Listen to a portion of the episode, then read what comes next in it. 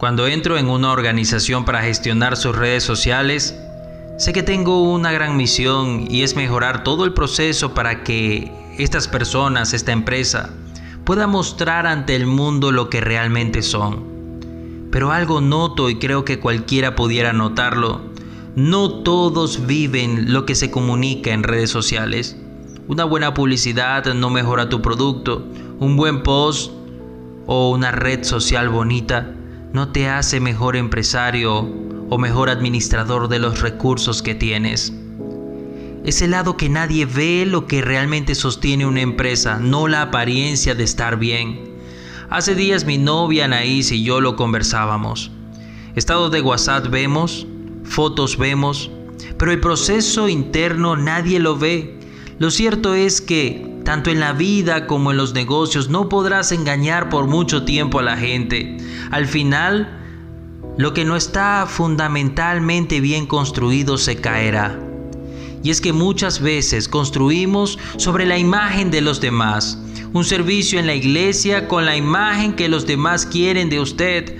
Una foto en redes sociales o una reunión social pensando más en cómo nos vemos ante los demás. Pero Dios Dios no quiere eso. No quiere que usted parezca próspero. Él quiere que realmente lo seas. Dios no quiere que usted parezca íntegro. Él quiere vivir en su vida para que realmente lo seas. Él no quiere que usted diga verdades a medias. Él quiere que seas verdadero. Dios quiere que seas como su hijo y Él tiene el poder de hacerlo. No tú, ni tu persistencia, ni tu liderazgo. Es el poder de Dios manifestado en tu vida.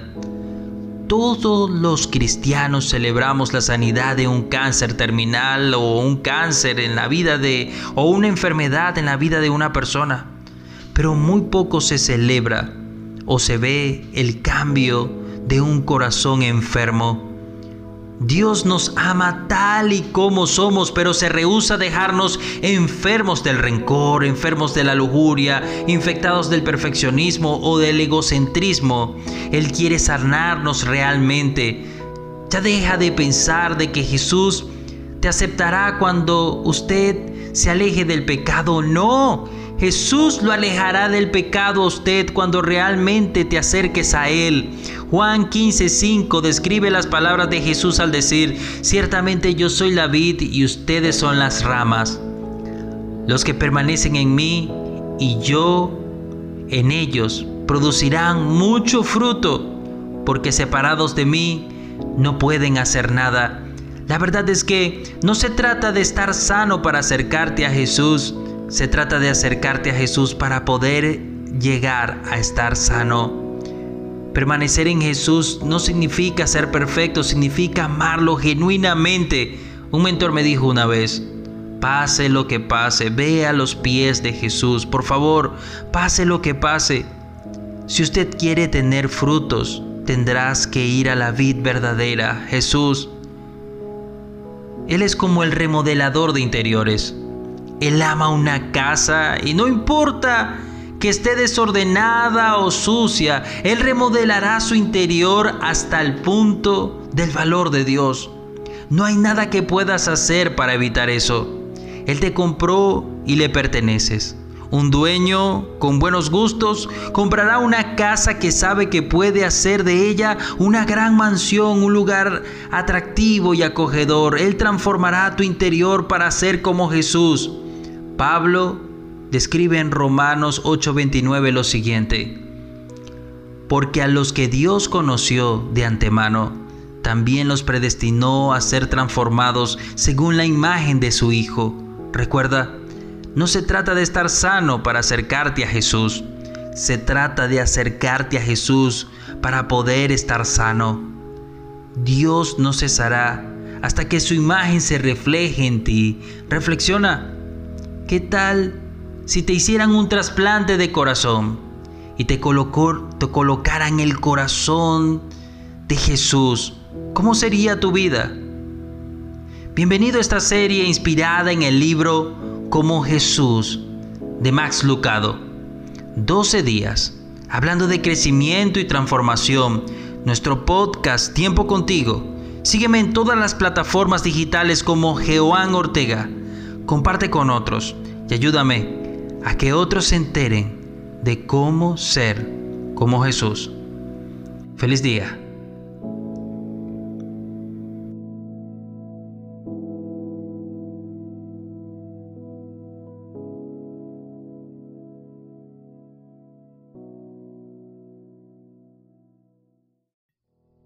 Relata Max en su libro que en una ocasión salió con su hija al parque a jugar y mientras ella jugaba en la arena se acercó un heladero.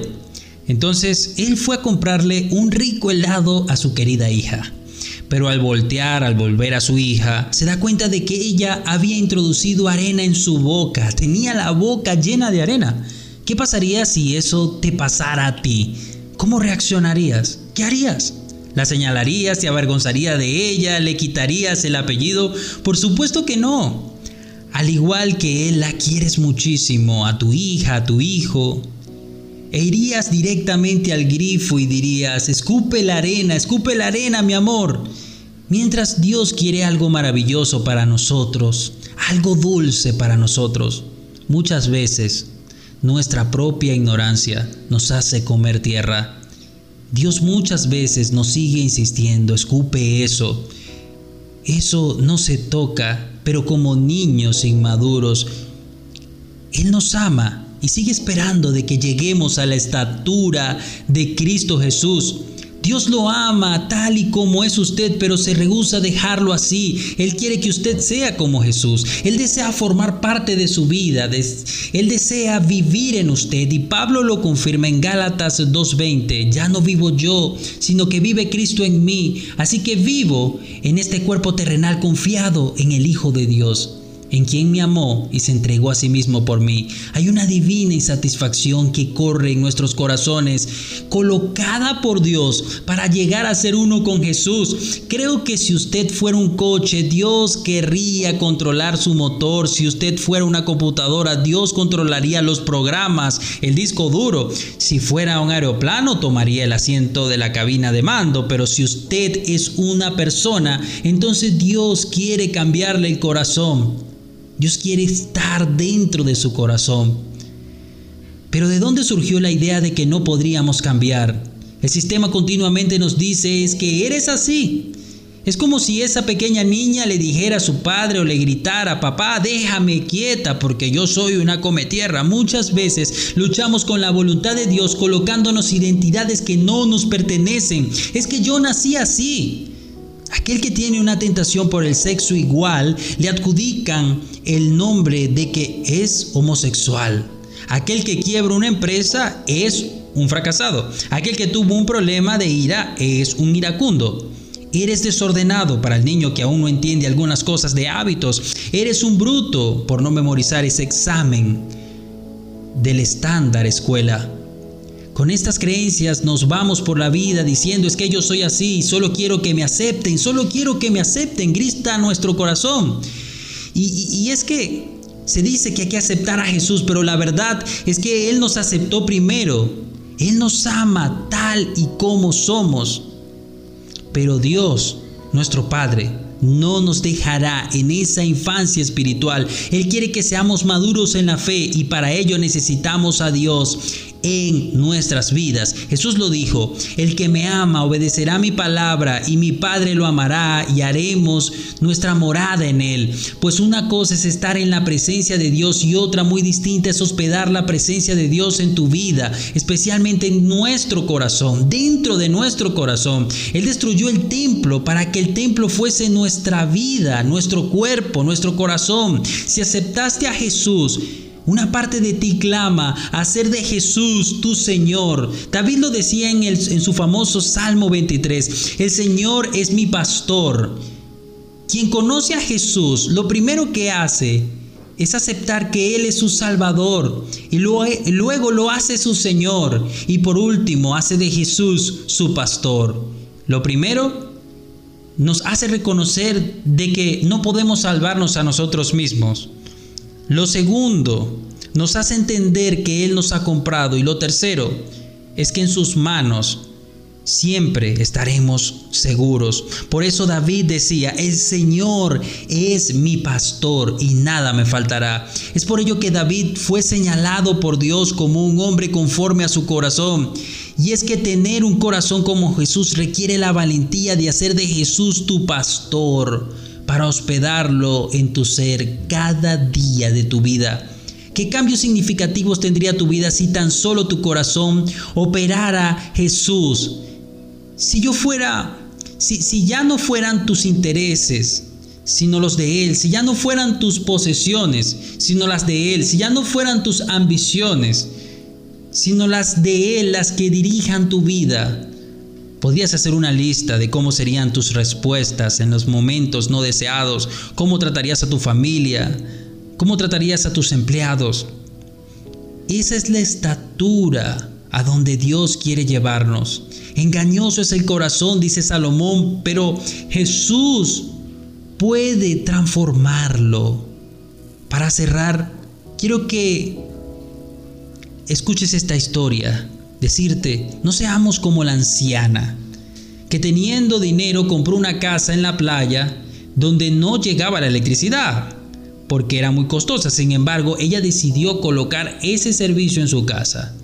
Pero todas las noches se veía la casa aún sin electricidad y el técnico iba a ver el medidor de la electricidad y se le preguntó, ¿usted usa realmente la energía eléctrica? ¿Vive usted aquí?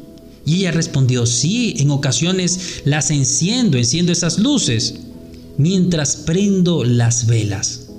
A veces actuamos así, teniendo el poder de Dios, en nuestras vidas seguimos usando las energías humanas que se acaban y nos devuelven a la oscuridad. Creo que es momento de encender el poder de Dios en nuestras vidas y que Él tome el verdadero control de nuestras vidas.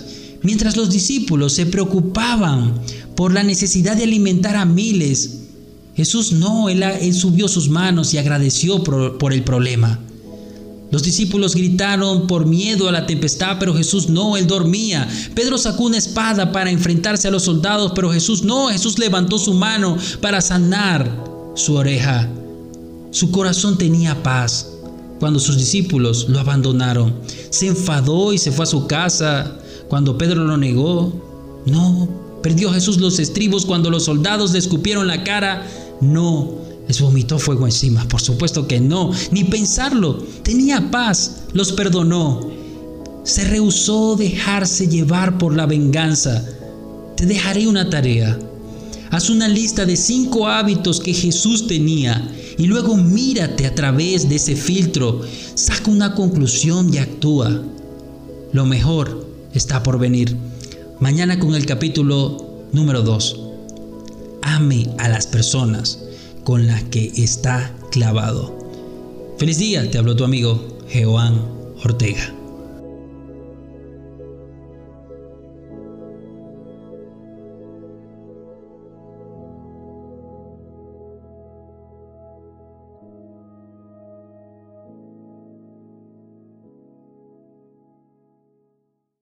Ame a las personas con las que está clavado. Hemos sido heridos y paradójicamente más por aquellos que más nos aman, nuestra familia. En toda circunstancia dolorosa podemos asumir tres decisiones. Huir, batallar o perdonar son los tres caminos. Ser como Jesús evidentemente es desafiante ya que Jesús no huyó y tampoco peleó. No huyó cuando vino Judas a traicionar sino que lo besó. No golpeó al soldado que intentaba arrestarlo, sino que más bien su oreja sanó. Jesús no huyó, no peleó, él perdonó. Eso significa amar. Jesús decidió amar y perdonar a aquellos que sabían que, a excepción de uno, sus discípulos, huirían al ser capturado.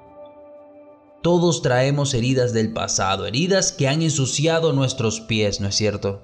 Los pies representan la experiencia del camino que hemos recorrido, las palabras que nos dijeron, las que dijimos, las ofensas que nos hicieron, las que hicimos, los pecados que cometieron y los que cometimos.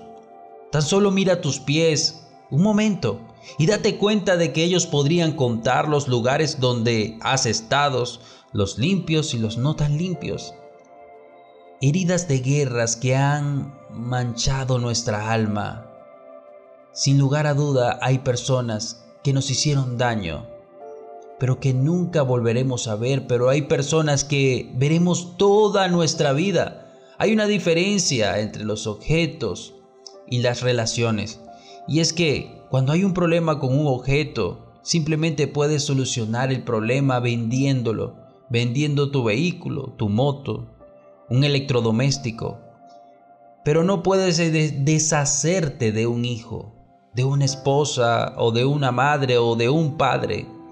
Estamos clavados con ellos, tendremos siempre tres reacciones ante estos. Huir de ellos, luchar contra ellos o sencillamente perdonarlos a ellos.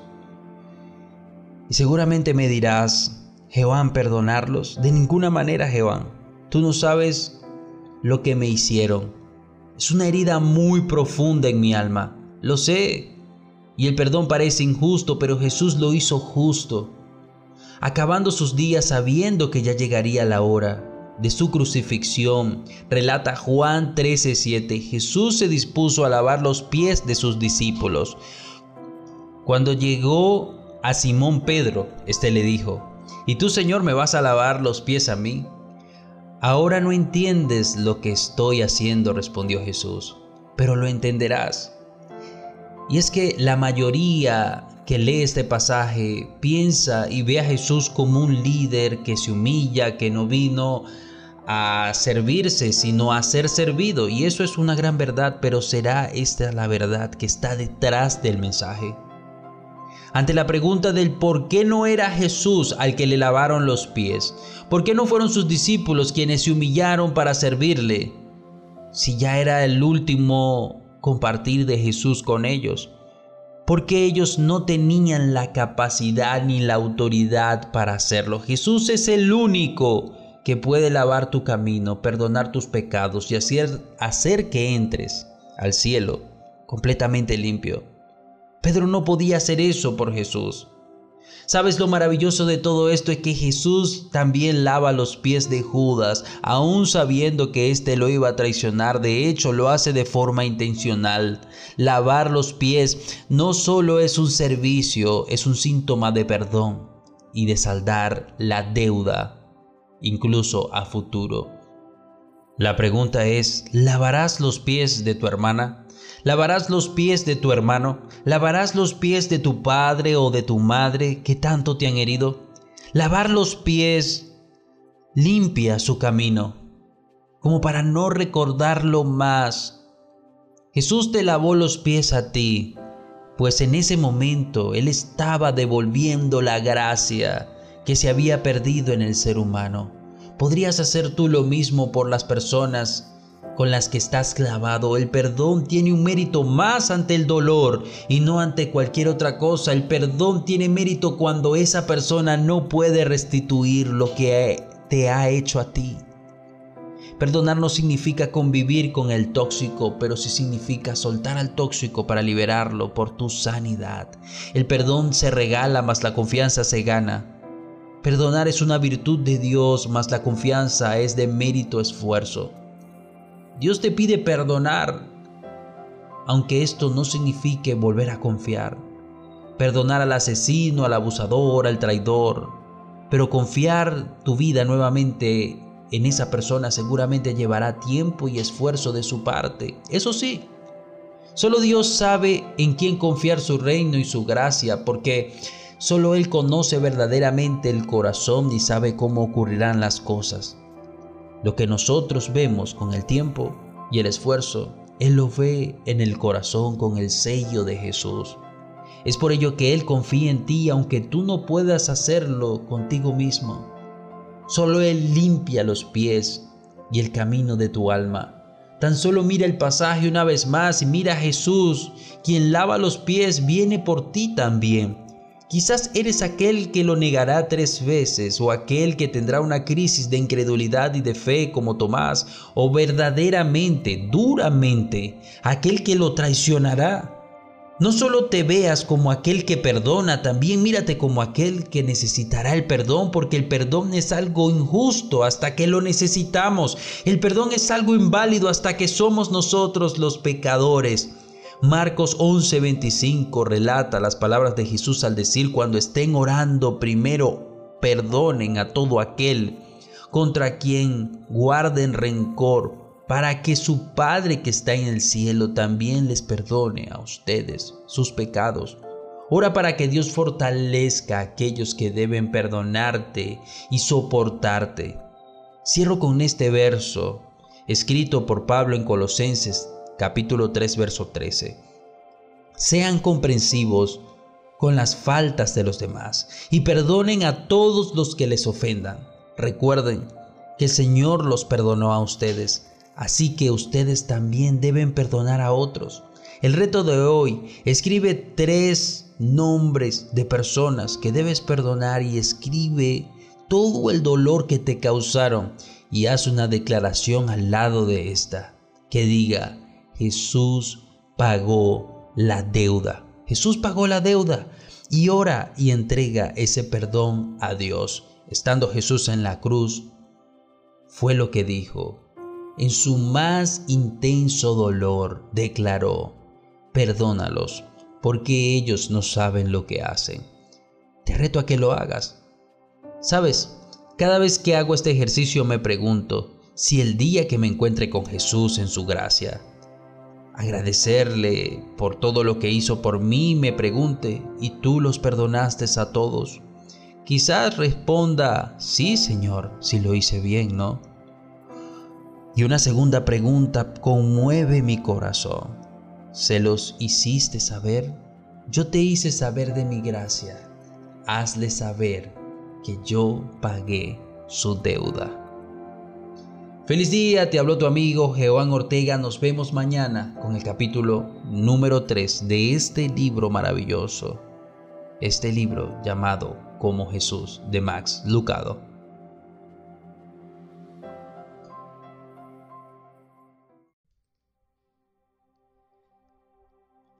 Siempre me han felicitado por mis manos. Recuerdo que mi madre siempre lo hizo desde pequeño, pero no me había fijado de todo lo que se puede llegar a mostrar en las manos de una persona. Max comienza haciéndonos ver que las manos son la expresión de todo.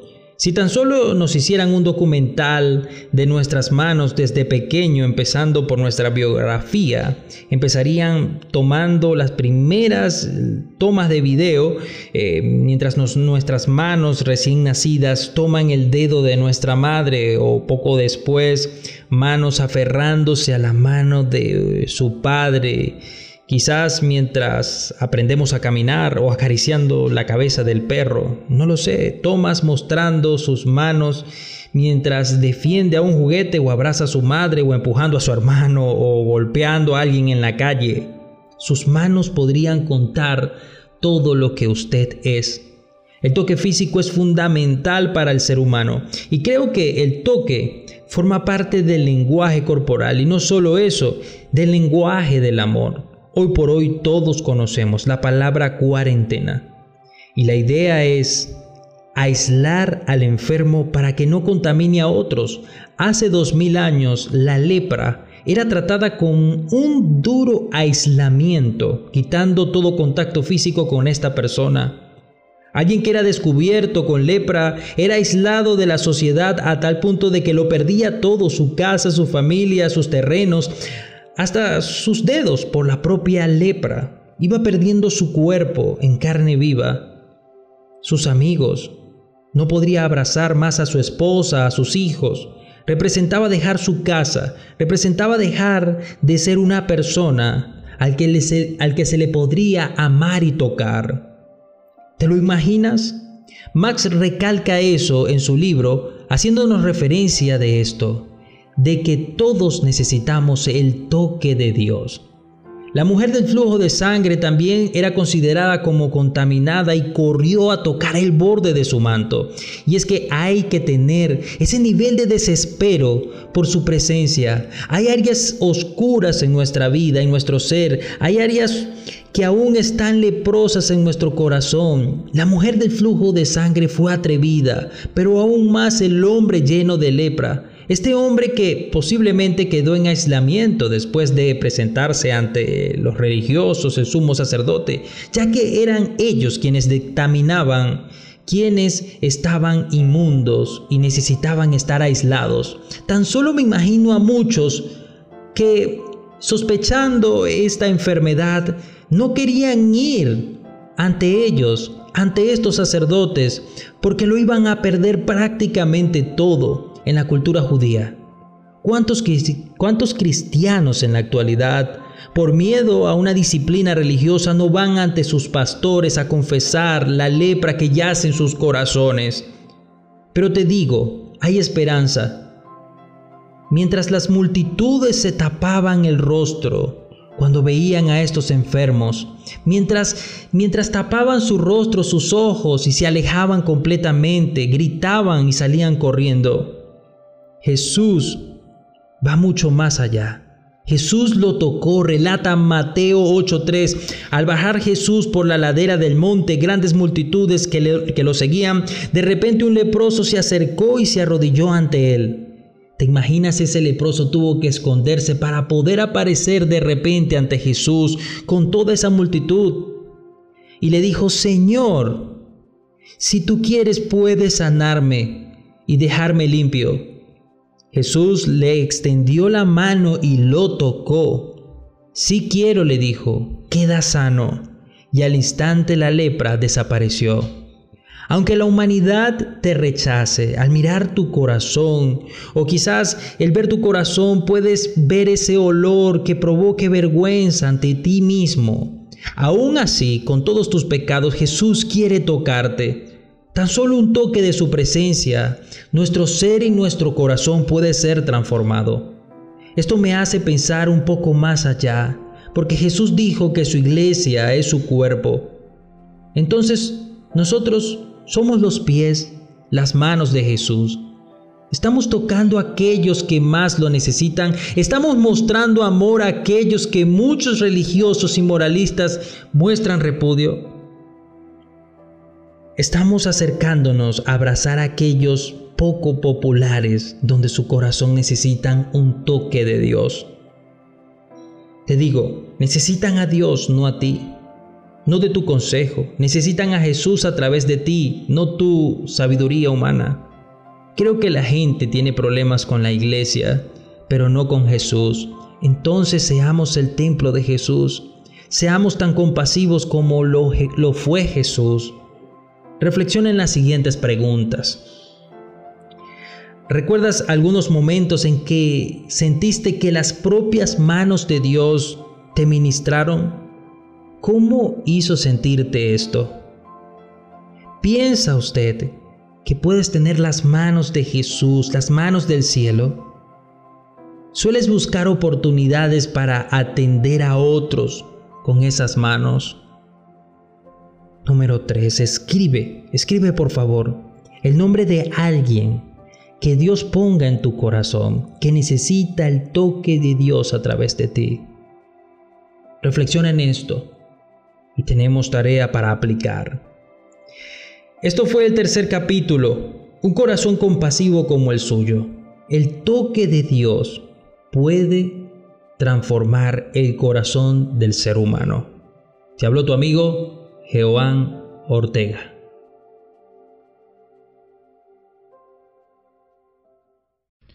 Hola, muy buenos días, qué bueno poder iniciar esta mañana en este tiempo devocional, tiempo contigo. Saludo a todos los que nos escuchan de diferentes partes del mundo, que se conectan a través de Telegram, a través de Spotify, a través de las diferentes plataformas.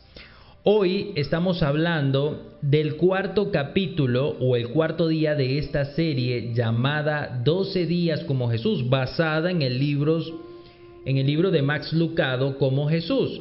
Y en el capítulo de hoy habla de este título, Oiga la música divina, un corazón que escucha. La pregunta con la que quiero iniciar es, ¿qué tipo de oídos tienes? Jesús habló de esto siempre, el que tenga oídos que oiga. Lo dijo de diferentes formas, el que tenga oídos, úselos. Lo dijo ocho veces en el Nuevo Testamento y ocho veces en el Apocalipsis. En la parábola del sembrador en la que Jesús nos habló, hacía referencia al reino de Dios como un sembrador, donde el sembrador es Dios y la semilla es su, para, su palabra. Pero el terreno son nuestros oídos, y aunque tenemos dos oídos bien abiertos, muchas veces están cerrados emocional y espiritualmente.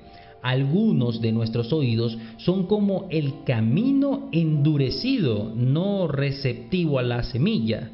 Otros tienen oídos como un terreno pedregoso. Oímos la palabra, pero no le permitimos que eche raíz. Otros más tienen oídos como un terreno lleno de hierbas malas, demasiado crecidas o demasiado espinosas o con demasiada competencia para que la semilla tenga una oportunidad. Y esto de la demasiada competencia me hace reflexionar en mí, que teniendo toda una vida como cristiano, quizás el conocimiento y las raíces de todo lo que he sembrado en mis pensamientos, no ha dejado en algunas oportunidades entrar una semilla nueva en mi corazón. Es por ello que vemos cristianos irse o enfriarse en sus congregaciones porque dejaron de escuchar la voz de Dios, porque las raíces del conocimiento previo no les permite tener un terreno virgen y limpio para plantar una nueva semilla en sus congregaciones. Creo que es momento de limpiar esos viejos pensamientos o esas, esos conocimientos y lograr sembrar cosas nuevas y renovar nuestros pensamientos. Los terrenos más productivos son aquellos que se, se quedan sin nada, son arados y limpiados para volver a empezar. Jesús se mantuvo junto a Dios cada día de su vida acá en la tierra en un aprendizaje continuo y esto se parece a la historia de una niña que fue por primera vez a la escuela y al llegar a casa su madre le pregunta, ¿cómo te fue en la escuela hoy? ¿Aprendiste algo? Y ella le respondió, creo que no aprendí nada, porque mañana tengo que volver y pasado también, y el próximo mes y el siguiente día. Y de eso se trata. Muchas veces nos encargamos de tener, meter y meter mucha información, pero de no ser selectivo en escuchar la voz de Dios. Debemos estar preparados en su voz, no solo para escucharla o conocerla, sino para aplicarla y quedarnos con eso. Ese fue el caso de Jesús, que al llegar el tentador en el desierto pudo hacerlo. Él respondió, escrito está. La pregunta no es si conoces los versos, es si puedes y sabes usarlos. ¿Están tus oídos prestos a escuchar la voz de Dios? Y es que la fe viene por el oír, el oír la palabra de Dios. Ser como Jesús requiere pasar tiempo profundo en la presencia de Dios. Y la verdad es que para escuchar se necesita un tiempo, un lugar regular, la Biblia abierta y un corazón abierto. No nos conformemos con oídos prestados, con unción prestada. Cuando Dios quiere tener un contacto directo contigo, una semilla directa en tu corazón. No nos conformemos con los frutos de otros y no con los propios. Pero eso solo habla de una cosa, que no apreciamos suficiente la presencia a solas con Dios. Hay cosas que usted no puede delegar en otros. Las vacaciones, el romance en su vida, la comida. Es como que usted dijera, me encantan las vacaciones, pero estoy muy ocupado ahora, entonces voy a colocar a alguien que vaya por mí a esas vacaciones. O me encanta estar enamorado, entonces voy a darle a la mujer o al, hombre de mi vida una persona que, que pueda salir con él en romance. Por supuesto que no, y mucho menos con la comida. Eso debe hacerlo usted personalmente. Aprender a apreciar los sabores, de estar en la presencia de Dios. Requiere tiempo, requiere tiempo, de querer tener tiempo, un tiempo relax, de romance, del sabor de la presencia de Dios. Y es que de romance se trata, cuenta Max en este capítulo que cuando sus hijas estaban pequeñas, solía llegar a casa y ellas al escuchar su voz salían corriendo a abrazarles y a jugar con papá. Ellas muchas veces se dejaban amar y tuñequear por su padre. Tan solo piensa ese tipo de relación amorosa. Es la nuestra así con Dios. Muchas veces, al estar ante la presencia de nuestro Padre, solamente decimos, papá, gracias por venir, hoy quiero que me ayudes con la comida de mi casa, que me ayudes a poder reunir para irme de vacaciones, tengo que reparar el vehículo, entonces necesito que me proveas, tengo que... Eh, solamente eso es lo que quería decirte, papá, muchas gracias. Feliz día, amén. Este tipo de relación y es la relación con ternura y amor con la que un padre disfruta a sus hijos? Por supuesto que no. Pasar tiempo con Dios no es suficiente, es dejar que Él te contemple y dejar que Dios te ame. Prepárate para este verso porque en mi mente retumbó Sofonías 3:17 que dice, Jehová está en medio de ti, poderoso, Él salvará y se gozará sobre ti con alegría. Callará en amor y se regocijará sobre ti con cánticos. Creo que debemos volverlo a leer.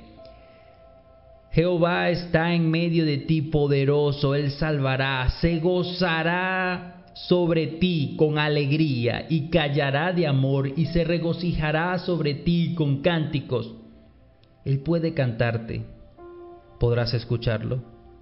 ¿Podrás quedarte pasmado por el elogio de Dios Padre para tu vida?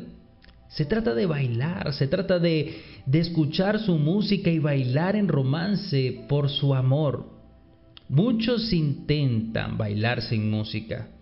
Y es esa música la que hace que tu matrimonio tenga sincronía en la vida al sonar en los oídos tanto de la esposa como en el marido.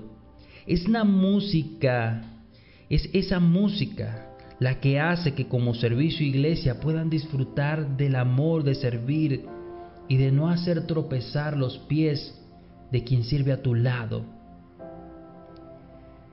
Es esa que nos hace sentir amados en medio de nuestras pruebas y caminos difíciles. Reflexiona en esto. ¿Cuánto tiempo ha pasado desde la última vez que dejó que Dios se apoderara completamente de ti? ¿Estás siendo intencional en escuchar su voz o solo escuchas la tuya en una oración? ¿Estás teniendo una personalidad espiritual prestada, estás teniendo oídos prestados, una espiritualidad prestada. ¿Cuánto tiempo ha pasado de la última vez que dejaste que Dios te mostrara su amor y te amara? Recuerda, un tiempo a solas con Dios, un lugar regular, una Biblia abierta y un corazón abierto. Deje que Dios se apodere de usted y permita que lo ame. No se sorprenda si su corazón empieza a oír su música, que nunca antes había oído, y sus pies empiezan a danzar como nunca antes. Te habló tu amigo Jehová Ortega. Si te ha gustado este audio, compártelo. Hagamos que más personas escuchen un mensaje de parte de Dios. Feliz día.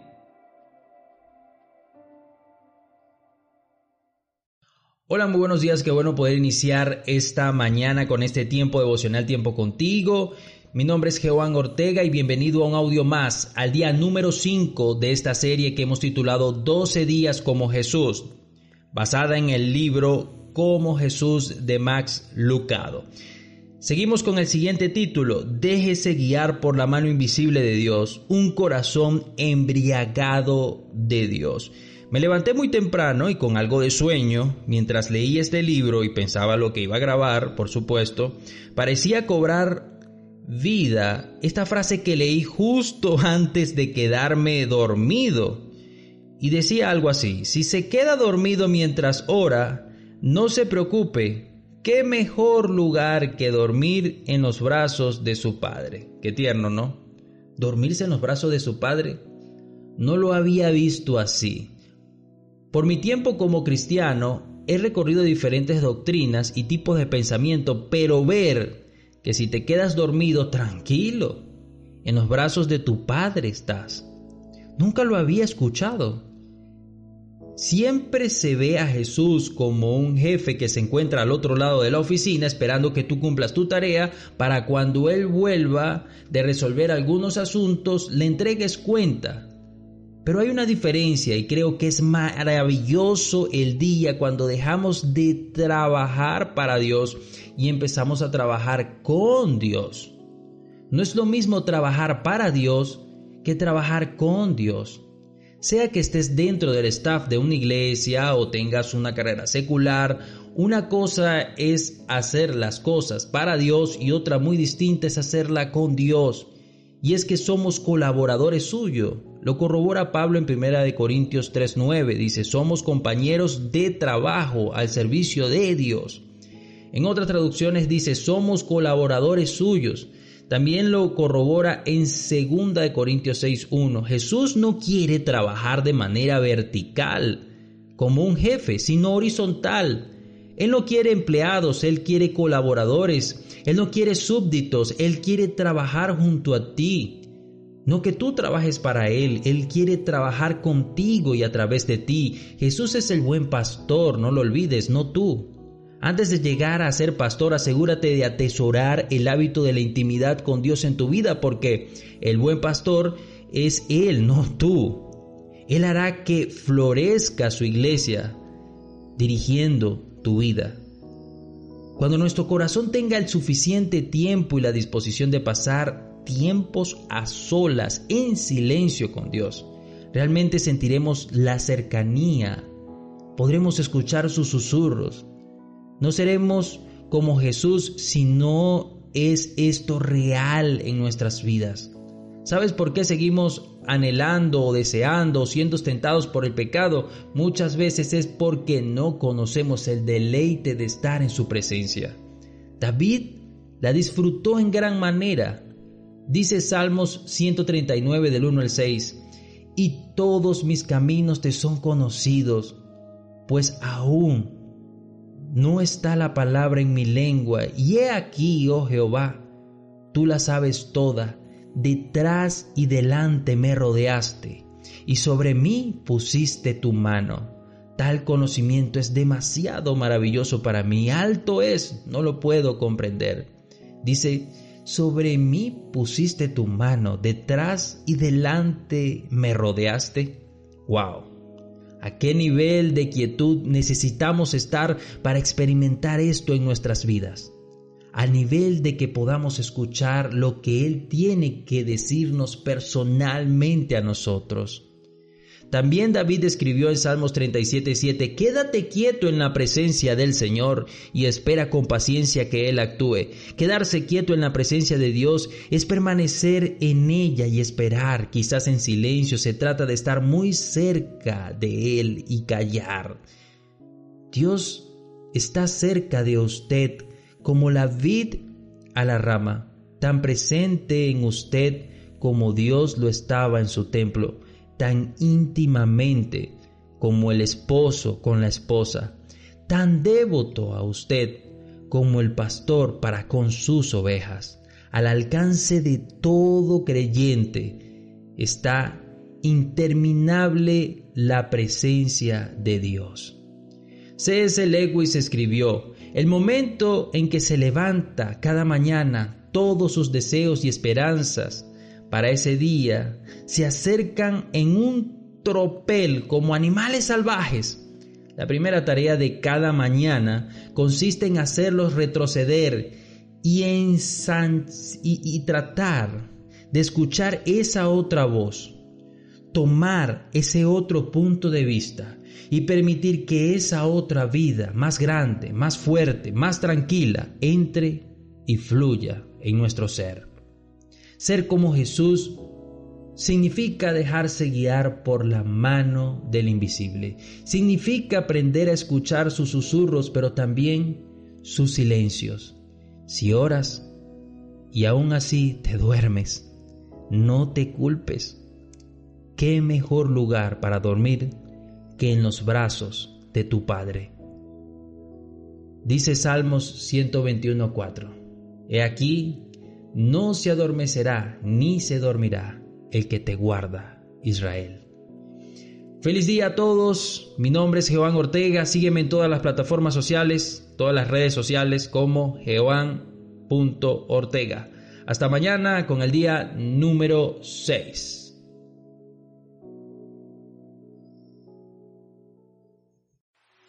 Porque tu relación con Jesús es lo primero. El resultado extraordinario será el fruto de pasar tiempo con Él. Tiempo contigo, un devocional que busca acercarte más a Dios. Con Jehová Ortega. Muchas veces los cristianos y los viajeros de vuelo son muy parecidos.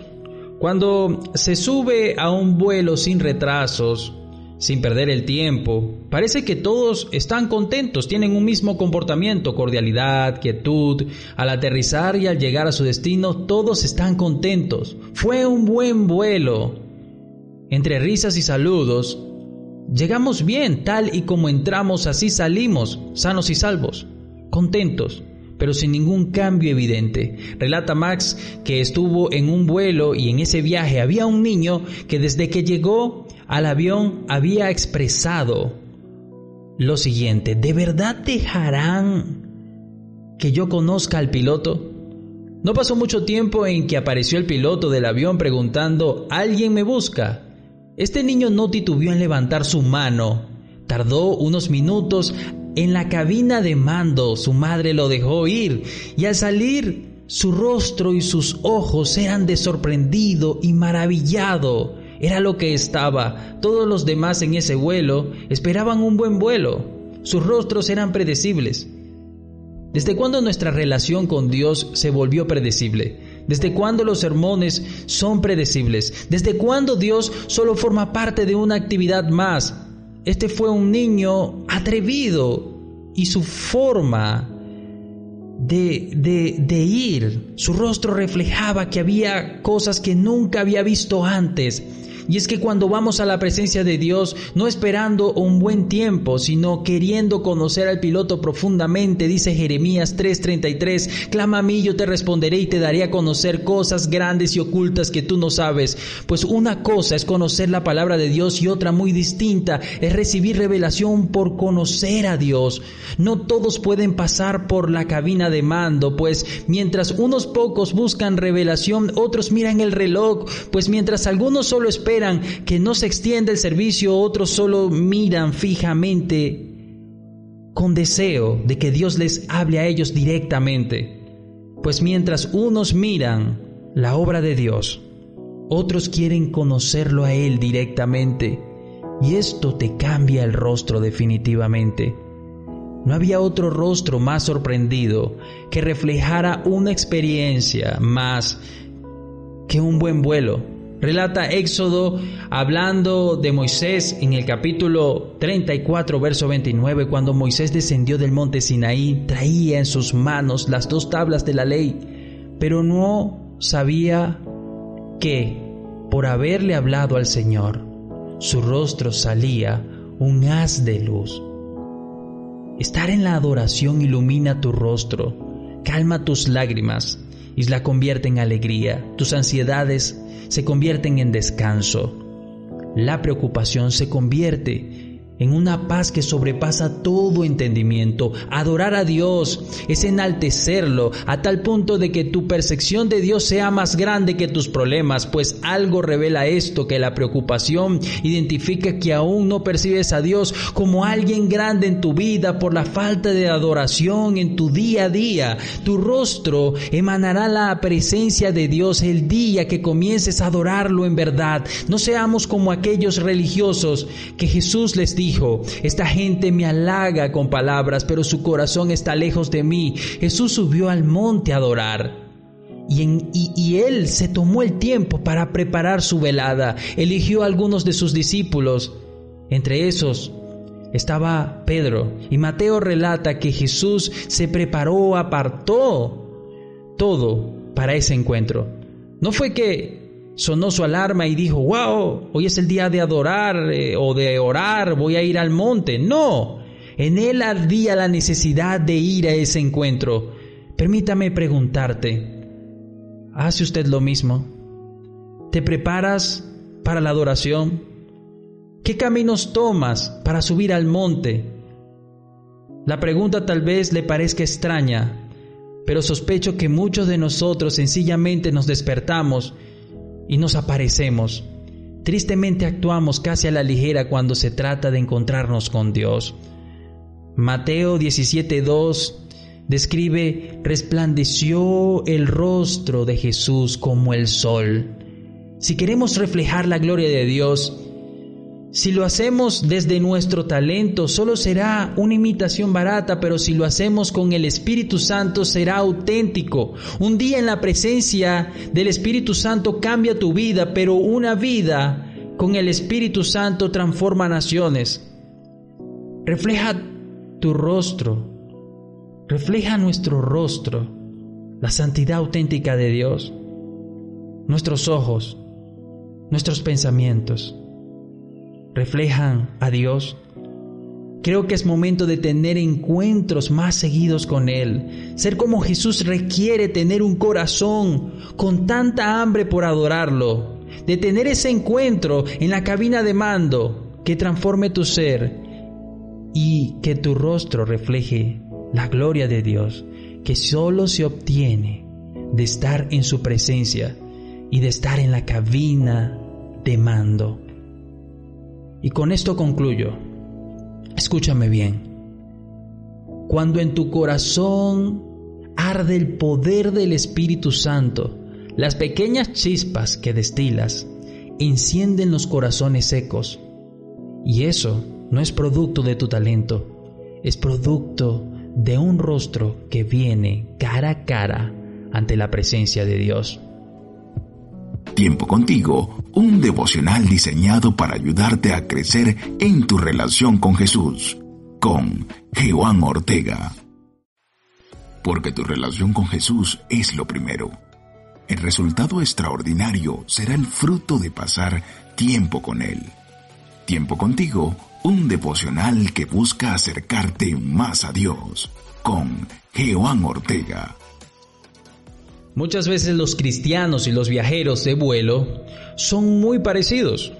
Cuando se sube a un vuelo sin retrasos, sin perder el tiempo, parece que todos están contentos, tienen un mismo comportamiento, cordialidad, quietud. Al aterrizar y al llegar a su destino, todos están contentos. Fue un buen vuelo. Entre risas y saludos, llegamos bien, tal y como entramos, así salimos, sanos y salvos, contentos, pero sin ningún cambio evidente. Relata Max que estuvo en un vuelo y en ese viaje había un niño que desde que llegó al avión había expresado lo siguiente, ¿de verdad dejarán que yo conozca al piloto? No pasó mucho tiempo en que apareció el piloto del avión preguntando, ¿alguien me busca? Este niño no titubeó en levantar su mano. Tardó unos minutos en la cabina de mando. Su madre lo dejó ir y al salir su rostro y sus ojos eran de sorprendido y maravillado. Era lo que estaba. Todos los demás en ese vuelo esperaban un buen vuelo. Sus rostros eran predecibles. ¿Desde cuándo nuestra relación con Dios se volvió predecible? ¿Desde cuándo los sermones son predecibles? ¿Desde cuándo Dios solo forma parte de una actividad más? Este fue un niño atrevido y su forma de, de, de, ir, su rostro reflejaba que había cosas que nunca había visto antes. Y es que cuando vamos a la presencia de Dios, no esperando un buen tiempo, sino queriendo conocer al piloto profundamente, dice Jeremías 3:33, clama a mí, yo te responderé y te daré a conocer cosas grandes y ocultas que tú no sabes. Pues una cosa es conocer la palabra de Dios y otra muy distinta es recibir revelación por conocer a Dios. No todos pueden pasar por la cabina de mando, pues mientras unos pocos buscan revelación, otros miran el reloj, pues mientras algunos solo esperan que no se extienda el servicio, otros solo miran fijamente con deseo de que Dios les hable a ellos directamente. Pues mientras unos miran la obra de Dios, otros quieren conocerlo a Él directamente. Y esto te cambia el rostro definitivamente. No había otro rostro más sorprendido que reflejara una experiencia más que un buen vuelo. Relata Éxodo hablando de Moisés en el capítulo 34, verso 29, cuando Moisés descendió del monte Sinaí, traía en sus manos las dos tablas de la ley, pero no sabía que, por haberle hablado al Señor, su rostro salía un haz de luz. Estar en la adoración ilumina tu rostro, calma tus lágrimas y la convierte en alegría. Tus ansiedades se convierten en descanso. La preocupación se convierte en una paz que sobrepasa todo entendimiento. Adorar a Dios es enaltecerlo a tal punto de que tu percepción de Dios sea más grande que tus problemas, pues algo revela esto, que la preocupación identifica que aún no percibes a Dios como alguien grande en tu vida por la falta de adoración en tu día a día. Tu rostro emanará la presencia de Dios el día que comiences a adorarlo en verdad. No seamos como aquellos religiosos que Jesús les dijo, esta gente me halaga con palabras, pero su corazón está lejos de mí. Jesús subió al monte a adorar. Y, y, él se tomó el tiempo para preparar su velada. Eligió a algunos de sus discípulos. Entre esos estaba Pedro. Y Mateo relata que Jesús se preparó, apartó todo para ese encuentro. No fue que sonó su alarma y dijo, wow, hoy es el día de adorar eh, o de orar, voy a ir al monte. No, en él ardía la necesidad de ir a ese encuentro. Permítame preguntarte, ¿hace usted lo mismo? ¿Te preparas para la adoración? ¿Qué caminos tomas para subir al monte? La pregunta tal vez le parezca extraña, pero sospecho que muchos de nosotros sencillamente nos despertamos y nos aparecemos. Tristemente actuamos casi a la ligera cuando se trata de encontrarnos con Dios. Mateo 17.2 describe, resplandeció el rostro de Jesús como el sol. Si queremos reflejar la gloria de Dios, si lo hacemos desde nuestro talento, solo será una imitación barata, pero si lo hacemos con el Espíritu Santo, será auténtico. Un día en la presencia del Espíritu Santo cambia tu vida, pero una vida con el Espíritu Santo transforma naciones. Refleja tu rostro, refleja nuestro rostro, la santidad auténtica de Dios, nuestros ojos, nuestros pensamientos reflejan a Dios. Creo que es momento de tener encuentros más seguidos con Él. Ser como Jesús requiere tener un corazón con tanta hambre por adorarlo. De tener ese encuentro en la cabina de mando que transforme tu ser y que tu rostro refleje la gloria de Dios, que solo se obtiene de estar en su presencia y de estar en la cabina de mando. Y con esto concluyo. Escúchame bien. Cuando en tu corazón arde el poder del Espíritu Santo, las pequeñas chispas que destilas encienden los corazones secos. Y eso no es producto de tu talento, es producto de un rostro que viene cara a cara ante la presencia de Dios. Tiempo contigo, un devocional diseñado para ayudarte a crecer en tu relación con Jesús, con Juan Ortega. Porque tu relación con Jesús es lo primero. El resultado extraordinario será el fruto de pasar tiempo con Él. Tiempo contigo, un devocional que busca acercarte más a Dios. Con Jehová Ortega. Hace unos días hablaba con un amigo acerca de esto, del título de este capítulo llamado Un corazón enfocado. Pero no ha sido la única conversación que he tenido acerca de este tema. Recuerdo haber asistido al psicólogo hace unos años diciéndole, es que soy bueno para muchas cosas, pero no sé por dónde empezar o por lo que voy a hacer para siempre. No creo que sea el único que le suceda esto. Pasa que cuando tienes habilidades y talentos, muchos, te sueles distraer de tantas cosas tengo un amigo que es abogado, conferencista, licenciado en deportes, exfuncionario policial, criminalístico, es cantante de reggaetón, fabricante de medicinas naturista, creador de páginas web, publicista, comerciante, comprador de oro, especialista en marketing, investigador privado, coach certificado y escritor. Y me dirás, debe ser súper exitoso. Por supuesto que no. Aún sigue buscando desesperadamente el por qué está aquí. Estoy seguro que lo encontrará. Sin embargo, esto se parece a la historia que cuenta Max en este capítulo. Se encontraba él jugando golf con sus amigos y comenzó con su primer tiro, mirando fijamente su objetivo y se dio cuenta de que su hoyo estaba detrás de unos árboles. Sin embargo, se dijo a sí mismo, estoy a la altura, soy muy bueno, tengo talento para esto y golpeó la bola y su golpe fue súper, súper bueno como para ser felicitado por sus amigos, pero no lo hicieron, se quedaron callados. Su segundo y tercer tiro también fueron muy, pero muy buenos, espectaculares. Sin embargo, él miró que sus compañeros no lanzaron en la misma dirección que él. Mientras él se dirigía hacia la izquierda, todos sus compañeros con sus golpes menos habilidosos y talentosos lo hacían hacia la derecha. Su bola cayó en las piedras y en la maleza, sin embargo se las arregló para sacarla de allí. Y de pronto cuando estaba alejado de todos sus amigos y nadie lo veía, decidió caminar e inspeccionar el hoyo hacia donde se dirigía. Se daba cuenta de que allí habían otras personas, era otro hoyo y no era su objetivo. Todos sus talentos, golpes majestuosos, esfuerzos, energías se habían perdido. Y la verdad es que saco una conclusión de todo esto y es que no importa qué tan bueno seas en tus habilidades, si no tienes un propósito habrás perdido el juego. Vuelvo a repetirlo, no importa qué tan bueno seas en tus habilidades, si no tienes un propósito habrás perdido tu vida. Amigos, no es nada sencillo este tema para mí.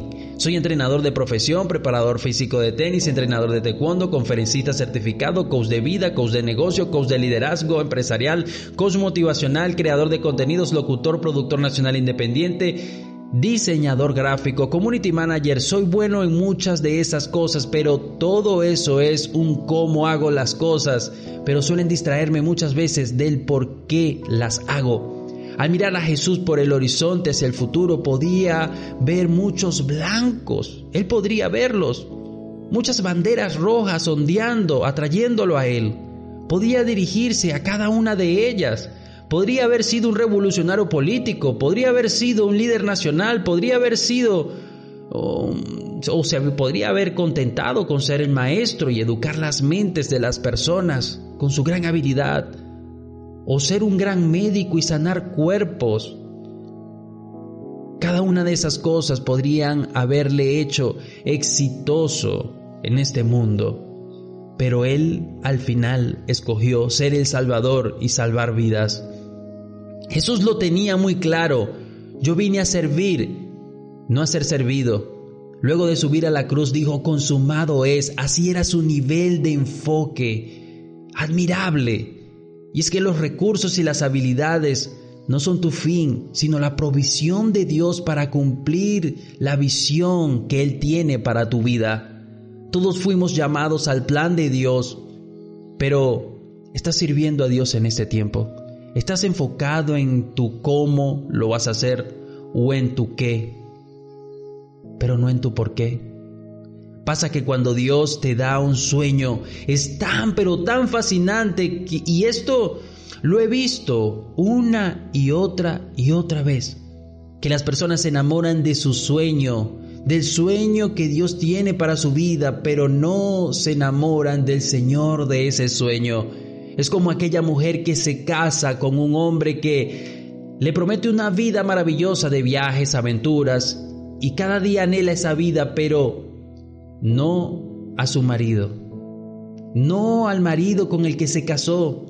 Y así de interesados somos hay quienes buscan a Jesús por lo que Él les dará, pero no por lo que Él es.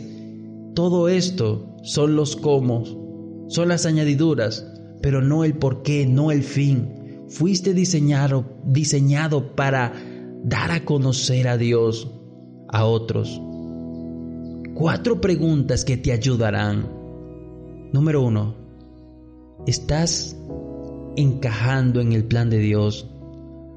Pablo describía este gran plan en 2 Corintios 5:20. Cristo nos envió para que hablemos de parte suya y Dios mismo les ruega a ustedes que escuchen nuestro mensaje. ¿Estás en el plan de Dios? Número 2. ¿Cuáles son tus anhelos? Dios dispuso todo lo que te gusta hacer. Dios, quien los ha hecho, nos ha creado en Cristo Jesús para que hagamos buenas obras, según Él lo había dispuesto de antemano. Efesios 2.10. Número 3. ¿Cuáles son mis capacidades? Todos tus recursos hablan de tu llamado. Número 4. ¿Sirvo a Dios ahora? Si no es así, creo que es momento de hacer un borrón y cuenta nueva. Déjame recordarte algo. No importa qué tan bueno seas en tus habilidades, si no tienes un propósito, habrás perdido el juego de la vida. Y con esto concluyo. Cuenta Max que estaba en un supermercado en la sección donde regalan muestras gratis de productos deliciosos y fue a buscar algo rico para él. Ahí estaban dos señoras, una repartiendo chorizo frito, ahumado y oloroso, y otra un apio con crema. Él decidió ir por el apio y se sentía orgulloso de él mismo, de ir a buscar un apio, algo más natural. Pero se pasó cerca de la señora y ella estaba arreglando las hojas que adornaban el plato, mientras la otra extendía su mano atentamente y mirando a Max buscando la oportunidad de entregarle ese chorizo frito. Mientras tanto, él se resistía a esa tentación y volvía a pasar disimuladamente por la señora que tenía el apio y ella seguía enfocada en la presentación de su plato. Que esa presentación fuese estupenda, me lo imagino. Pero nunca subió su mirada para ver quién necesitaba su deliciosa muestra gratis. Max aclaró su garganta para ver si alguien le escuchaba o si ella podía levantar su cabeza y mirar. Y ella seguía metida y enfocada en cómo se veía su plato. Pues Max al final sucumbió a la tentación del salchichón ahumeante. ¿Cuántas veces, enfocados en la apariencia, ignoramos a aquellos que están deseosos de recibir al Señor? ¿Cuántas veces enfocados en hacer un mensaje atractivo para muchos, a nivel de marketing, en nuestras congregaciones no damos la oportunidad de que puedan escuchar un mensaje que realmente transforme sus vidas. La presentación pierde sentido cuando de hambre se trata. Los cómo lo voy a hacer pierden sentido cuando no tienes un porqué. Enfocado en la presentación pierdes muchas veces el objetivo de presentar a Jesús. No importa qué tan bueno seas en tus habilidades, si no tienes un propósito, habrás perdido el juego de la vida. Tiempo contigo, un devocional diseñado para ayudarte a crecer en tu relación con Jesús, con Joan Ortega. Porque tu relación con Jesús es lo primero. El resultado extraordinario será el fruto de pasar tiempo con Él. Tiempo contigo, un devocional que busca acercarte más a Dios, con Jehová Ortega. Hola, muy buenos días, qué bueno poder iniciar esta mañana en este tiempo devocional, tiempo contigo, bienvenidos. Hoy continuamos con esta serie, capítulo número 8, Nada más que la verdad, un corazón completamente sincero. Los labios mentirosos son abominación al Señor, pero los que hacen la verdad son su contentamiento. Proverbios 12:22. Seis cosas aborrece el Señor y entre esas está la lengua mentirosa. Proverbios 6 del 16 al 17. Destruirás a los que hablan mentira, al hombre sanguinario y engañador, abominará el Señor. Salmo 5 al 6. Y es que desde el Edén la primera herramienta que utilizó el enemigo para salirse con la suya fue el engaño, lo hizo Satanás y le dijo a la mujer, ciertamente no morirás, pero desde entonces la mentira parece estar matando nuestros matrimonios, nuestros trabajos, nuestra vida espiritual. La mentira es la manera en cómo Satanás nos lleva ante el pecado, engañándonos. La verdad es que sin verdad no hay relación, solo hay engaño. No puedes pretender tener una relación con Jesús mientras vives una vida de engaño.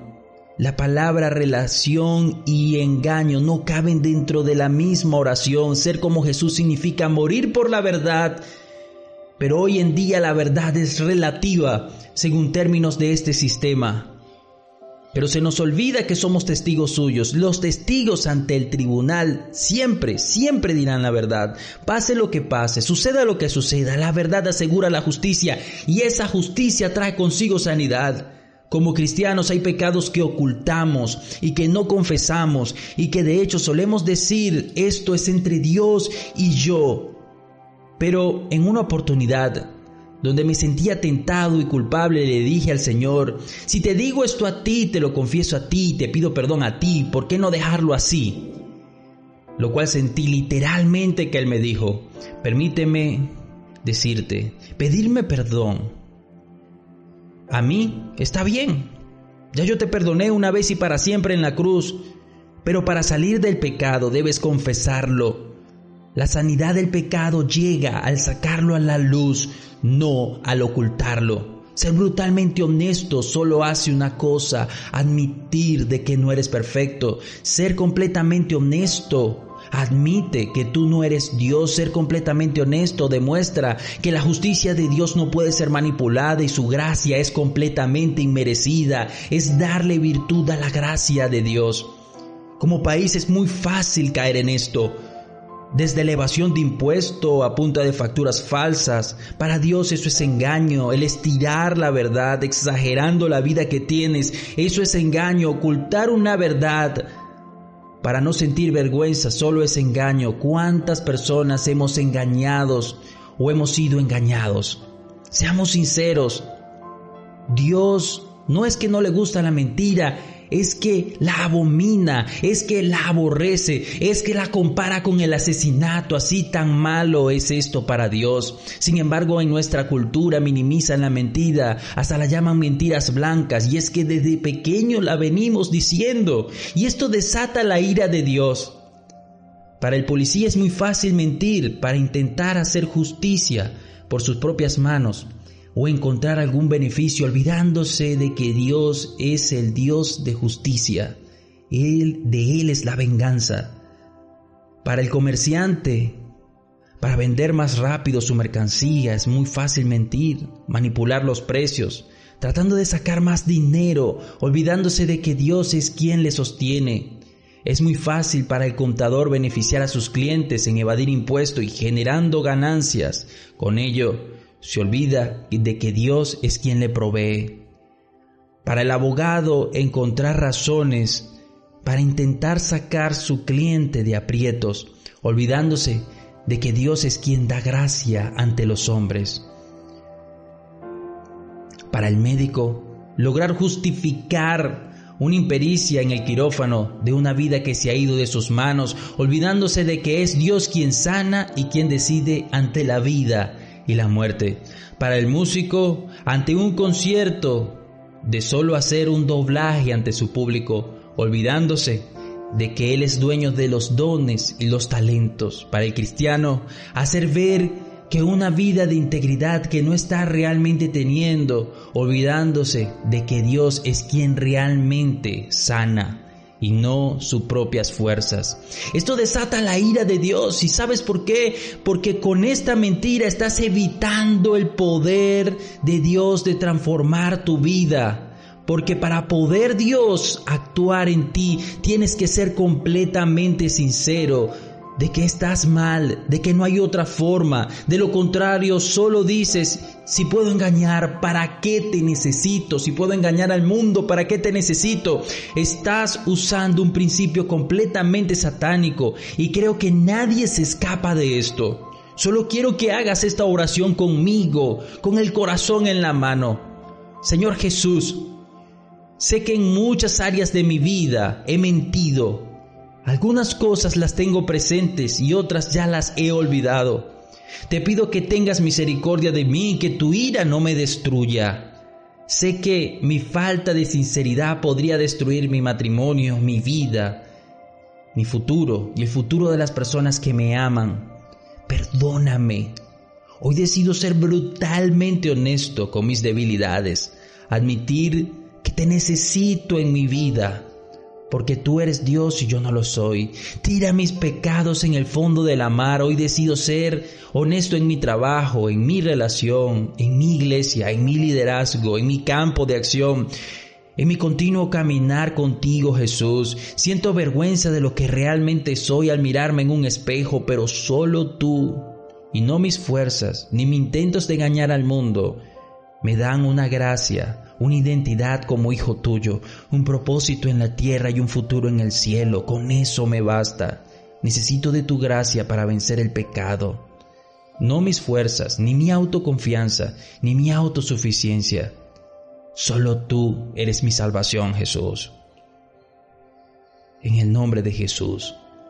Amén y amén. Envíe este mensaje a otros que de seguro lo están necesitando.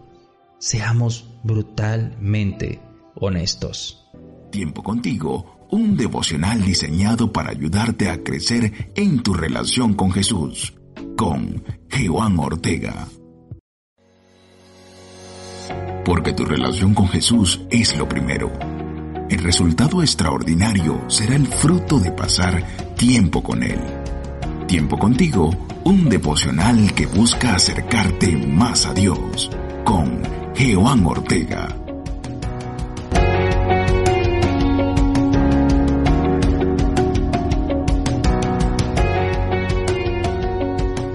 No puedes pretender ser puro si estás sembrando impureza. No puedes pretender ser libre si tus pensamientos son de juicio para con otras personas. No puedes pretender cosechar algo distinto cuando vives sembrando algo diferente en tu mente. Te diré algo, la mente es como un campo que te entregará en cheque te entregará en fruto lo que estás sembrando en ella. Es como un banco que te entregará en cheque lo que has depositado en ella. Es como si tu alma, tu mente es un campo que te dará los frutos que has estado sembrando allí. El problema es que muchos se levantan y se preguntan por qué estamos cosechando impureza, inmoralidad, juzgar a otros, relaciones destruidas, negocios mal habidos, adicciones. En vez de preguntarse por qué, es momento de estarse preguntando qué estoy sembrando en mi vida. ¿Estoy sembrando la semilla del Espíritu Santo cada día de mi vida?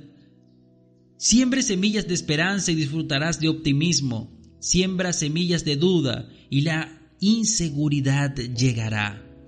Lo que se siembra, eso vas a cosechar. Gálatas 6:7. En una oportunidad, hablando Jesús de los verdaderos y falsos herederos de su reino, comentó, por sus frutos serán conocidos. Los frutos están determinados por el tipo de siembra que estás teniendo.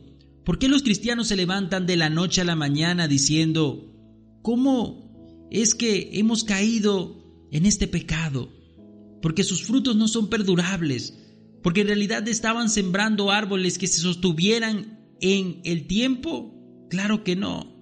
Estaban edificando una casa, como dice Jesús, sobre la arena, sobre la arena de la apariencia, del verse bien ante los demás, del matrimonio, de su noviazgo, que se vean bien, pero no necesariamente es un fruto real. Dice Primera de Corintios 3:13, su obra se mostrará tal cual es, pues el día del juicio se dejará al descubierto, el fuego dará a conocer y pondrá a prueba la calidad del trabajo de cada uno de nosotros. Y es que hay una diferencia entre un religioso y una persona espiritual y no son sus prácticas privadas, déjame decirte, pues ambos leen, ambos oran, ambos van a la iglesia. La diferencia está en que mientras uno lo hace por amor a Jesús, el otro lo hace por apariencia.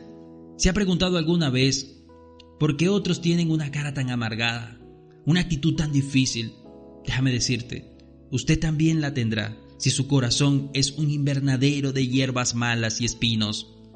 Tal vez hayas oído el cuento de un hombre que regresó un día a su casa y encontró a su esposa de mal humor.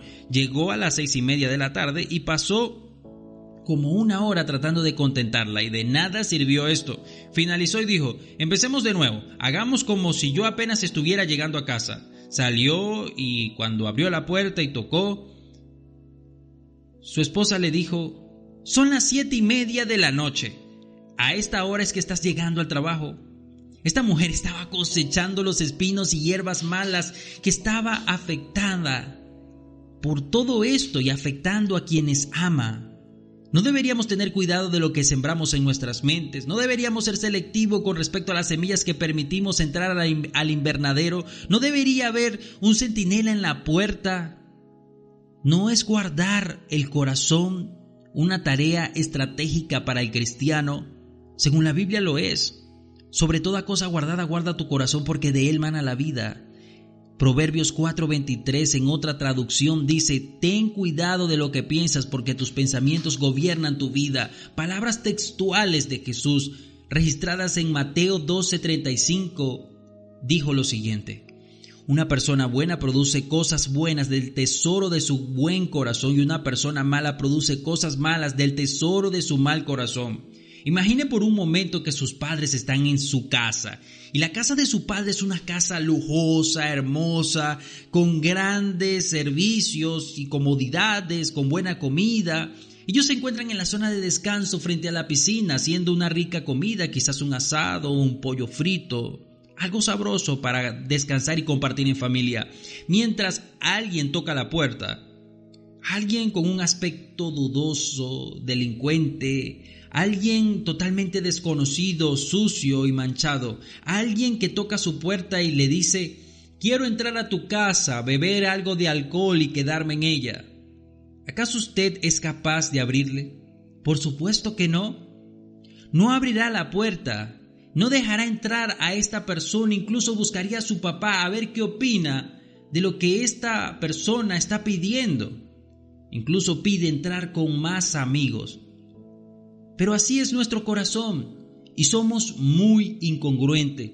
Sabiendo que nuestro Padre es el dueño de nuestro corazón, dejamos pasar cientos y miles de pensamientos sospechosos y delincuentes.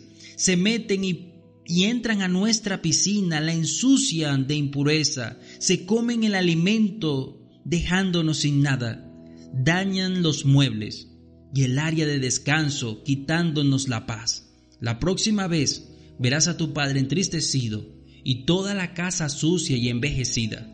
Claro, dejaste entrar algo sin su autorización, sin la autorización del Espíritu Santo. Como consecuencia, familias destruidas, relaciones rotas, hábitos destructivos, negocios fraudulentos y una vida contaminada teniendo frutos que no deseaste nunca. Más adelante, en ese mismo capítulo de Mateo 12, donde Jesús hablaba del corazón, en el verso 43, hace referencia a esta invasión cuando un espíritu maligno sale de una persona, va al desierto y busca descanso, pero no lo encuentra, entonces se dice, volveré a la persona de la cual salí.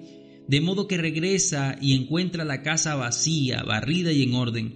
Entonces el espíritu busca a otros siete espíritus más malignos que él. Todos entran en la persona y viven allí. Y entonces esa persona queda peor que antes.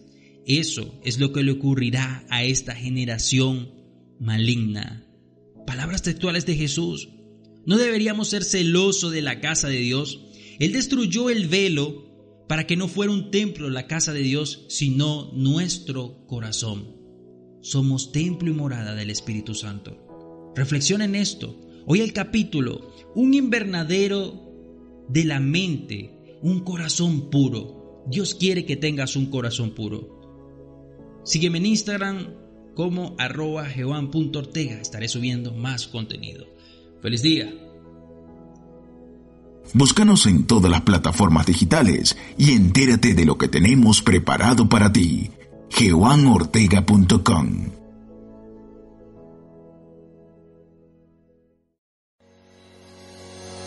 Porque tu relación con Jesús es lo primero. El resultado extraordinario será el fruto de pasar tiempo con Él.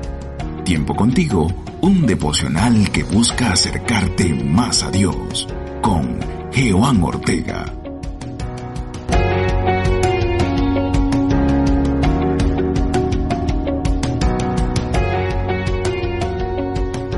No puedes pretender ser puro si estás sembrando impureza. No puedes pretender ser libre si tus pensamientos son de juicio para con otras personas. No puedes pretender cosechar algo distinto cuando vives sembrando algo diferente en tu mente. Te diré algo, la mente es como un campo que te entregará en cheque, te entregará en fruto. Lo que estás sembrando en ella es como un banco que te entregará en cheque lo que has depositado en ella. Es como Sí, tu alma, tu mente es un campo que te dará los frutos que has estado sembrando allí. El problema es que muchos se levantan y se preguntan por qué estamos cosechando impureza, inmoralidad, juzgar a otros, relaciones destruidas, negocios mal habidos, adicciones. En vez de preguntarse por qué, es momento de estarse preguntando qué estoy sembrando en mi vida. ¿Estoy sembrando la semilla del Espíritu Santo cada día de mi vida? Siembre semillas de esperanza y disfrutarás de optimismo. Siembra semillas de duda y la inseguridad llegará. Lo que se siembra, eso vas a cosechar. Gálatas 6:7. En una oportunidad, hablando Jesús de los verdaderos y falsos herederos de su reino, comentó, por sus frutos serán conocidos. Los frutos están determinados por el tipo de siembra que estás teniendo. ¿Por qué los cristianos se levantan de la noche a la mañana diciendo, ¿cómo es que hemos caído en este pecado, porque sus frutos no son perdurables, porque en realidad estaban sembrando árboles que se sostuvieran en el tiempo. Claro que no. Estaban edificando una casa, como dice Jesús, sobre la arena, sobre la arena de la apariencia, del verse bien ante los demás, del matrimonio, de su noviazgo, que se vean bien, pero no necesariamente es un fruto real. Dice Primera de Corintios 3:13, su obra se mostrará tal cual es, pues el día del juicio se dejará al descubierto, el fuego dará a conocer y pondrá a prueba la calidad del trabajo de cada uno de nosotros. Y es que hay una diferencia entre un religioso y una persona espiritual, y no son sus prácticas privadas, déjame decirte, pues ambos leen, ambos oran, ambos van a la iglesia. La diferencia está en que mientras uno lo hace por amor a Jesús, el otro lo hace por apariencia ¿Se ha preguntado alguna vez por qué otros tienen una cara tan amargada, una actitud tan difícil? Déjame decirte, usted también la tendrá si su corazón es un invernadero de hierbas malas y espinos. Tal vez hayas oído el cuento de un hombre que regresó un día a su casa y encontró a su esposa de mal humor. Llegó a las seis y media de la tarde y pasó como una hora tratando de contentarla y de nada sirvió esto. Finalizó y dijo, empecemos de nuevo, hagamos como si yo apenas estuviera llegando a casa. Salió y cuando abrió la puerta y tocó, su esposa le dijo, son las siete y media de la noche. A esta hora es que estás llegando al trabajo. Esta mujer estaba cosechando los espinos y hierbas malas que estaba afectada por todo esto y afectando a quienes ama. No deberíamos tener cuidado de lo que sembramos en nuestras mentes. No deberíamos ser selectivos con respecto a las semillas que permitimos entrar al invernadero. No debería haber un centinela en la puerta. No es guardar el corazón una tarea estratégica para el cristiano. Según la Biblia lo es. Sobre toda cosa guardada, guarda tu corazón porque de él mana la vida.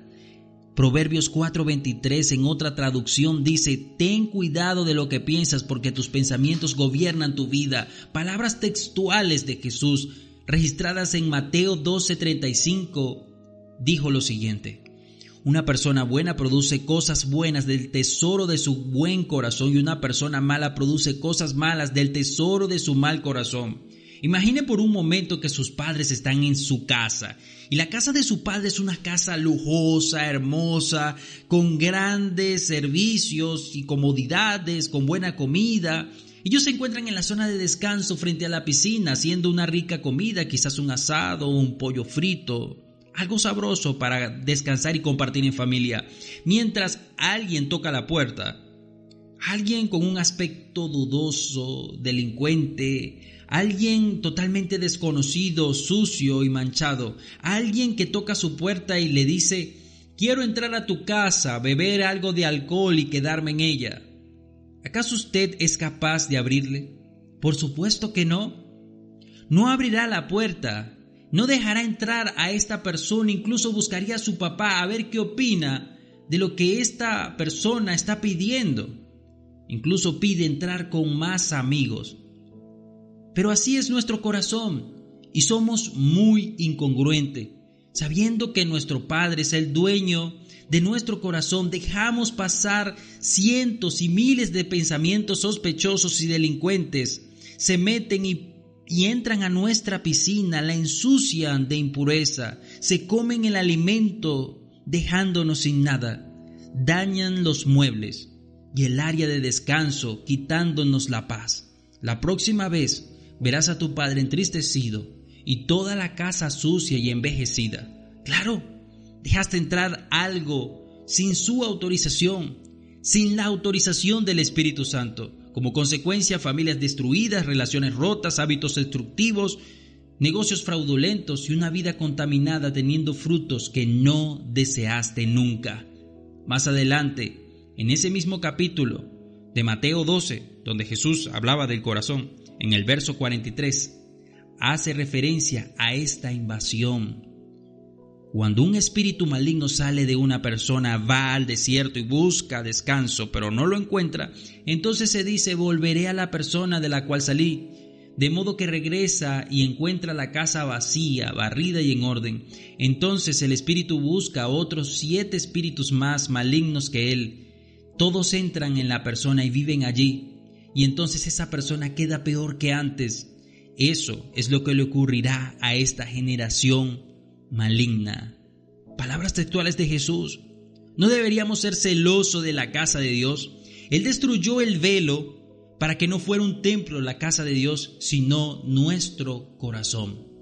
Somos templo y morada del Espíritu Santo. Reflexiona en esto. Hoy el capítulo, un invernadero de la mente un corazón puro. Dios quiere que tengas un corazón puro.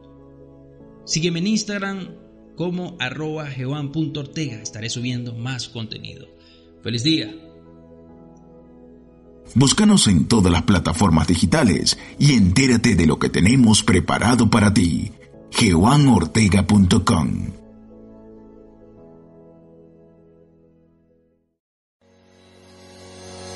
porque tu relación con Jesús es lo primero. El resultado extraordinario será el fruto de pasar tiempo con Él. Tiempo contigo, un devocional que busca acercarte más a Dios, con Jehová Ortega.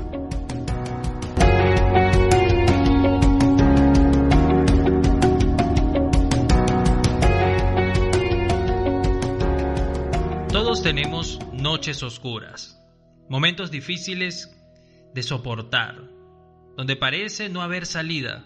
Hubo momentos en mi vida que pareció que no iba a salir y todo lo que había de ver era malo. ¿Te ha pasado? Es que, siendo razonables, hay noches tan oscuras, pero tan oscuras donde todo parece estar en tu contra, donde el optimismo no es suficiente. Puede decirlo aquel venezolano que se encuentra fuera intentando encontrar algo de comida o dinero para enviar a su familia. Que te lo dirá aquel que se encuentra en un hospital sin insumos médicos para la operación que de urgencia se necesita. Te lo puede decir aquel que está preso inocentemente y espera el día de su juicio para demostrar su inocencia. Aquel que su esposo la traicionó y la abandonó aquel que está cerrando su empresa en medio de esta pandemia. Te lo puede decir cualquiera de ellos, que aún orando Dios parece no contestarle sus oraciones. Para esos casos el optimismo no es suficiente. Se encontraba Jesús en su noche más oscura, en el Getsemaní.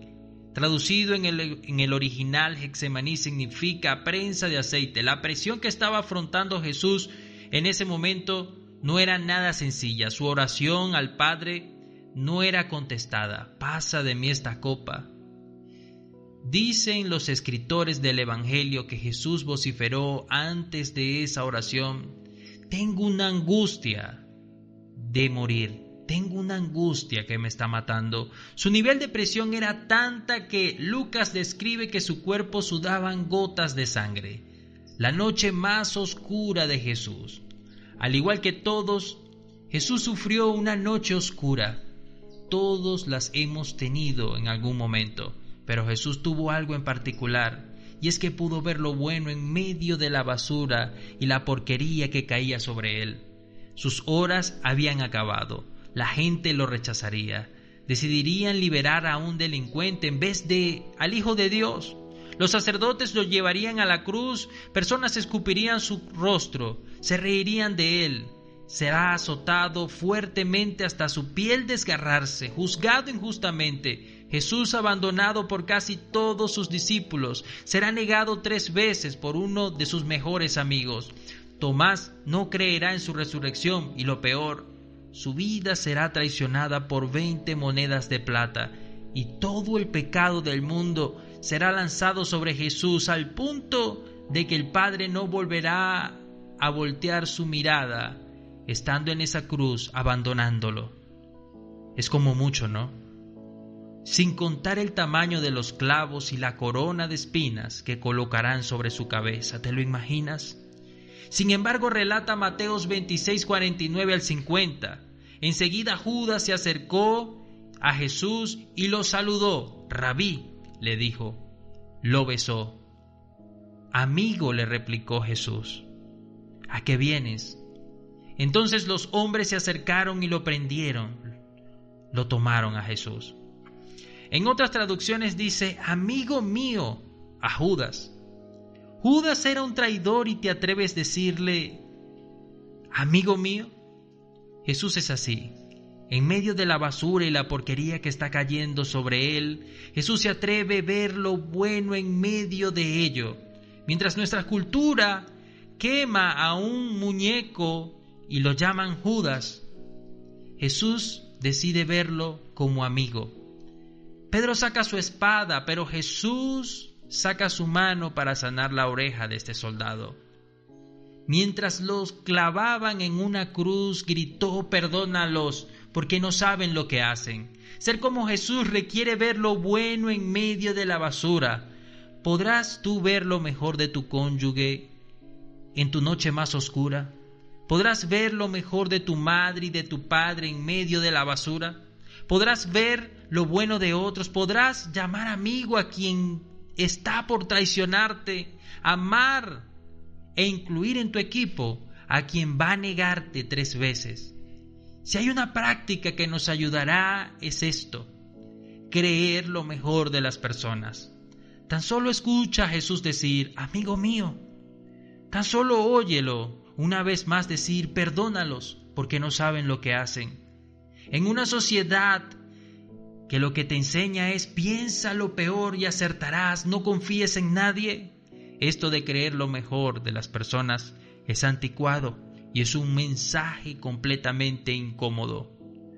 Podrás creer lo mejor de tu vecino, que no te deja dormir, o que tiene un comportamiento completamente diferente e irreverente al tuyo. No se trata de no confrontarlo, se trata de amarlos con misericordia y mirarlos de tal manera.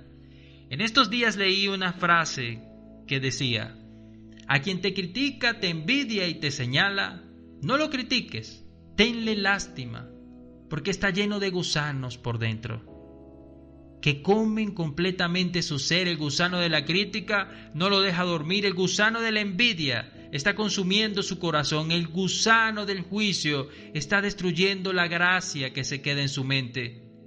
Para poder amarlos, debemos creer lo mejor de ellos. no infectarnos de esos gusanos. Esos pecados fueron tentación de Jesús hasta la última instancia. Fueron una tentación grande, por no decirlo. No, podría compararlo con otra tentación, pero Jesús fue tentado a no perdonar, fue tentado a maldecir o a juzgar en su mente siquiera el mal que le hacían. Y aún así decidió pensar lo mejor. Decidió ir a la cruz sin un pecado de juicio que firmara Jesús de Nazaret. En tu noche más oscura decide ver lo mejor, creer lo mejor de ti, de la vida, de Dios, de las personas. Esto es parecerse a Jesús. Reflexiona en esto. Feliz lunes. Búscanos en todas las plataformas digitales y entérate de lo que tenemos preparado para ti. GeoanOrtega.com Porque tu relación con Jesús es lo primero. El resultado extraordinario será el fruto de pasar tiempo con Él. Tiempo contigo, un devocional que busca acercarte más a Dios. Con Jehová Ortega.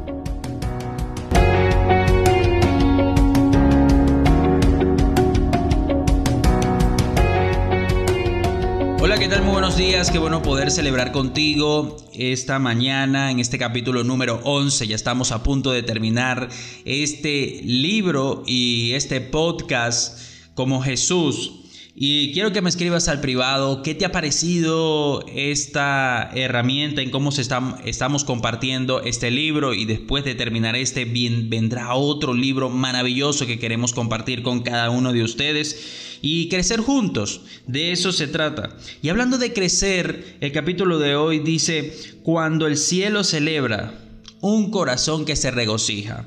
La palabra crecimiento está ligada muchas veces a los números, a la cantidad de dinero entrante, a la cantidad de personas asistentes en una iglesia, a la cantidad de influencia que puedas tener como persona. Eh, sí, quizás el reconocimiento social o mundial. Eh, esa es la palabra que, en la cual hemos estado enmarcando el crecimiento. ¿Has escuchado alguna vez que te dicen, ¿cuánto has crecido? ¿Cuánto has crecido? La palabra cuánto eh, define eh, que puede ser cuantitativo, que puede ser eh, una palabra que algo que puede ser medible tu crecimiento. Y por eso muchas veces lo embarcamos en los números. Y muchas congregaciones celebran el crecimiento personal aún más que la conversión espiritual. Y a esto quiero detenerme ahí porque aún más que la conversión espiritual, me pongo a pensar en esto y es que no está mal que tu amigo cree una nueva empresa o, sacó una nueva marca personal o que su lugar de servicio dentro de la iglesia lo está haciendo con excelencia y está atendiendo bien a las personas y esto en su, en su definitiva está ayudando a otros a crecer en su fe. Pero sabes que ninguna de esas cosas de forma o del cómo ¿Están haciendo una fiesta en el cielo? Ninguna de estas cosas que estás haciendo con excelencia o que los otros ven como crecimiento están haciendo que Dios haga una fiesta en el cielo. No está mal que celebremos todas estas cosas, lo que está mal es que no tengamos el enfoque en lo que celebra el cielo. Nuestro entusiasmo muchas veces está más en las cosas terrenales que en las cosas celestiales. Y confirma este capítulo Lucas 15, 7. Les digo que así es el cielo. Habrá más alegría por un solo pecador que se arrepienta que por 99 justos que no necesitan arrepentirse. La alegría del cielo no está en sencillamente que tú seas perfecto o seas excelente. La alegría del cielo está en que puedas llevar a otros a Jesús. Y el versículo o, los, o, el capítulo base de este capítulo maravilloso en el que Max relata está en Lucas 15, a partir del versículo 4 donde habla de la moneda perdida, la oveja perdida y el hijo perdido. Jesús hace mucho hincapié en esto en que el cielo celebra el triunfo de que una persona llegue a los pies de Jesús. ¿Y qué quiero que sepas tú hoy? No debería haber un triunfo más grande para ti y para la iglesia que llevar personas al cielo. Ese es el verdadero crecimiento. Llevar personas a conocer a Jesús. Con ese entusiasmo verdadero de saber que se encuentran ante una celebración magnífica, indescriptible, que se hace cada vez que una persona llega a los pies de Jesús. Y cuenta Max en su libro que estaba de cumpleaños y su familia había hecho una sorpresa, una fiesta sorpresa en un restaurante, pero él estaba cansado y estaba en un estado sin ganas de, de salir y estaba intentando convencer a su esposa e hijas de quedarse en la casa ese día, que no celebraran su cumpleaños, que otro día lo podrían hacer. Con letargo no sabía lo que le esperaba. Mientras su esposa e hijas hacían caso omiso a lo que él les decía, e insistían que se apurara rápido, que se vistiera rápido, que eh, a, a tal hora lo estaban esperando en el restaurante. Ellas estaban entusiastas porque ellas sí sabían el banquete y la sorpresa que le esperaba a Max. Es así nuestra motivación al saber de que nos espera una gran cena con el Señor, con esas personas, junto a esas personas que ayudamos a Cristo a llevar al cielo. Muchos se van a perder y no van a entrar. Tan solo imagina una eternidad sin la gracia de Dios. Literalmente, literalmente esto sería un infierno. Ser como Jesús es tener el corazón que celebra lo que Él celebra y que triunfa en lo que Él triunfa, puesta la mirada en llevar a uno más a esa gran celebración en el cielo. Reflexiona en esto y quédate para mañana para hablar del capítulo número 12 y cierre de esta serie como Jesús. Te habló tu amigo Joan Ortega. Búscanos en todas las plataformas digitales y entérate de lo que tenemos preparado para ti. geoanortega.com